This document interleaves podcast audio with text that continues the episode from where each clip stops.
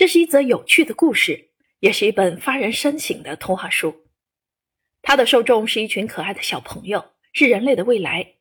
所以，作者在写作过程中采用了让这个年龄段的孩子感兴趣的语言，加上文中所配的精美图片，图文并茂，达到了启迪教育的作用。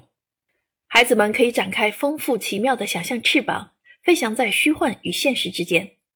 它可以带领小读者走进生态故事群，实现清新、奇特而丰厚的体验。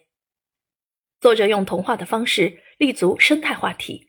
让孩子在读书的过程中树立起环保意识，又以鲜活曼妙的人物形象为索引，从而达到让孩子们像对动画片里的经典人物一样，对书中的角色和他们鲜明的个性特点记忆犹新。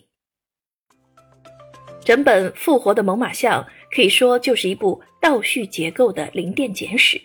四河乡水库出土了猛犸象化石，人们决定修建一座展出远古动物化石的博物馆。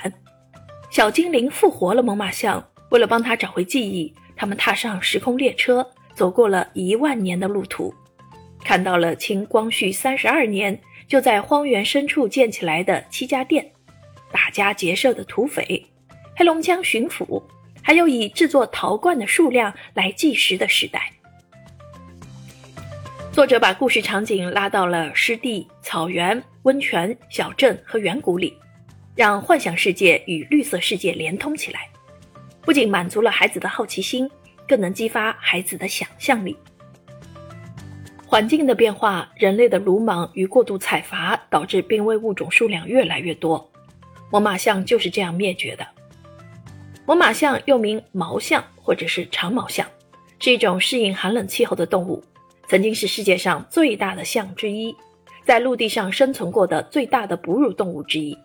它是冰川世纪的一个庞然大物，猛犸象的灭绝标志着冰川时代的结束。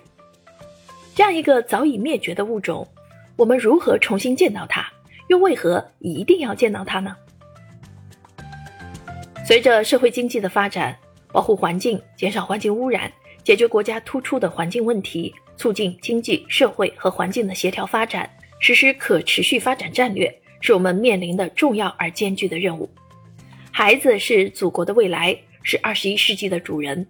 对孩子进行环保教育，增强他们的环保意识，提升环境保护的自觉性，已是非常的必要。作者从环保的角度，详细的刻画了林甸的绿色和美好，这对儿童的成长能起到良好影响，有利于帮助他们树立环保意识。在书中，作者阐述了猛犸象灭绝的原因。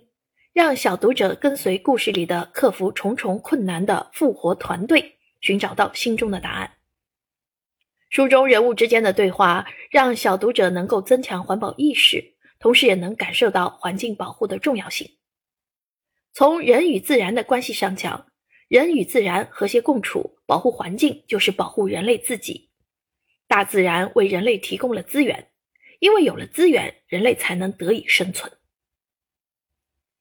孔子曾说：“少成若天性，习惯成自然。”当下环保问题日益突出，要保护生态环境，促进生态环境可持续发展，则需要帮助孩子们从小树立环保的意识。